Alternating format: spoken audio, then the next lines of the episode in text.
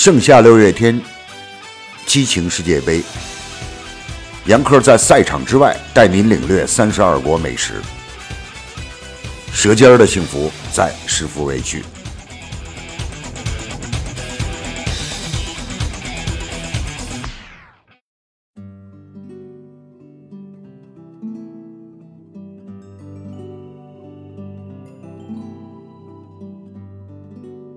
瑞士足球队在国际足坛名声不大，但他们十九世纪后期就有了国家队，而且他们还是国际足协的创始者之一。上个世纪中期前，他们几次打进世界杯十六强、八强。可能后来足球运动越来越激烈，尤其是成为世界第一运动后，里面蕴含的内容太多。总之，守规矩，低调。保守、自信的瑞士人逐渐脱离了人们的视线。两千零四年以后，他们进入了欧锦赛；零六年进入了世界杯。这以后，他们始终活跃在世界足球赛场上，令人关注。这次世界杯，瑞士队是通过欧洲附加赛晋级的。在小组赛的三场比赛里。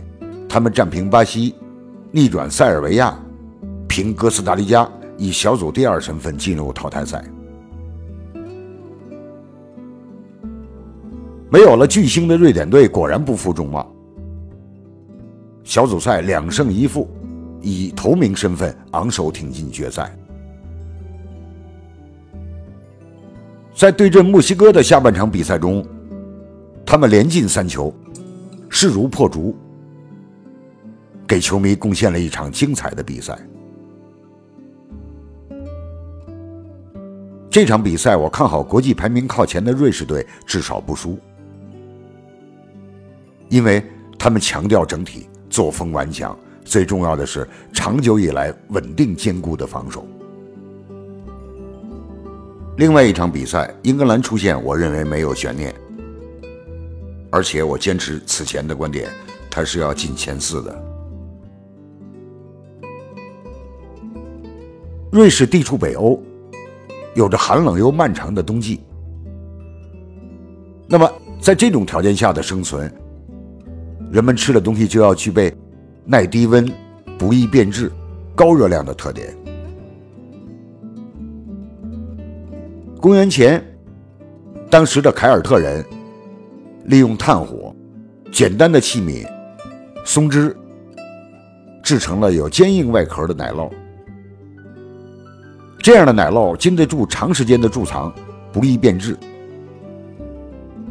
想象一下，在长达数月的寒冷冬季中，长时间贮藏的奶酪早已硬邦邦。然后人们升起了火，把奶酪放入锅中煮沸。随着奶酪的融化，香气弥漫。然后人们用长柄的叉子。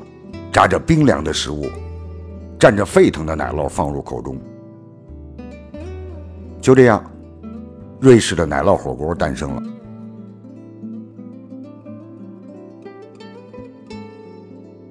说到团圆、团聚、热闹，没有一种方式可以超过火锅营造出的这种感觉。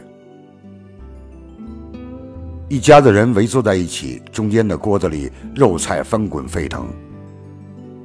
热闹在桌上，温暖在心上。所以，直到今天，瑞士人在冬天的一大乐趣就是全家围坐在一起吃妈妈制作的奶酪火锅。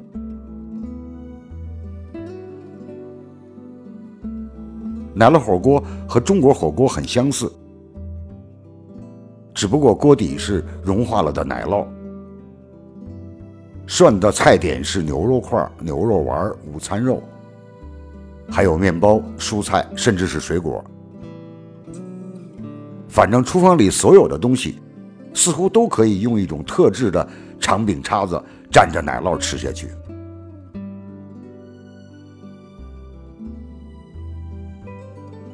如果你喜欢奶酪，一定要去尝尝这种奶酪火锅。用火煮的奶酪，奶酪的味道会愈发的浓郁，整个屋里都会弥漫着令人着迷的奶酪香气。用叉子叉起一块传统的瑞士干面包，蘸着滚烫的奶酪，带到嘴边吹吹凉时，奶酪浓郁的香气就会充满口鼻。奶酪的香醇完美的与面包干涩的口感相得益彰，简直让人欲罢不能。如果您对甜食情有独钟，还可以配上北欧风情的芝士蛋糕，满嘴蛋糕与奶酪的香气融合在一起，肯定会忘却严寒，沉醉不已。等吃的差不多了，奶酪在锅上面已经结了薄薄的一层，这时再用叉子把这些奶酪咔哧下来，边聊边吃，不亦乐乎。值得一提的是，瑞士奶酪火锅的用具非常精美。火锅的材质有金属的，也有陶瓷的，很有北欧风情。当然，前面我们也提到，蘸奶酪的专用长柄叉子，这种叉子手柄很长，叉子前端有两个分叉，适合插入各种食物。又因为长柄而不至于让锅边烫着手，使用这些餐具，眼睛也像吃了美味的奶酪一般舒服。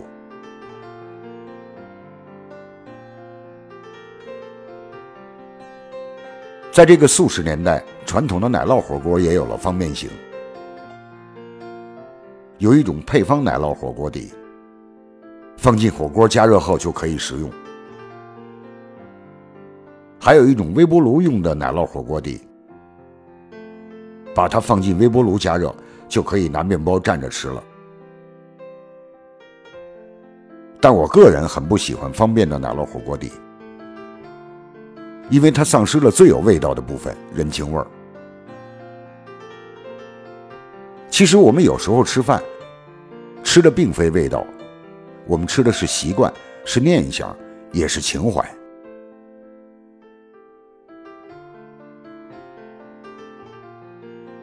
昨天我的几个同事初次吃瑞士奶酪火锅，他们有三个感触：一个是感叹世界饮食形式的大同化，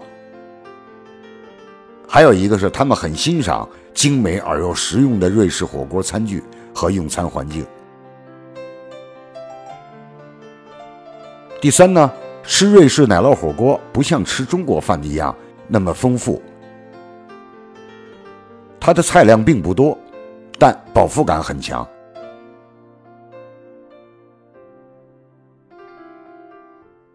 最后，我们要强调，今天的瑞士奶酪的生产依然严格的受国家的管理。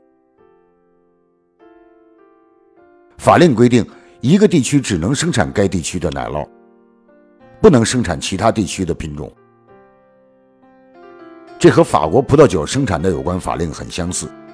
所以，至今，瑞士的奶酪还能保持极其传统的风味，而没有在大工业生产的冲击下变得毫无特色。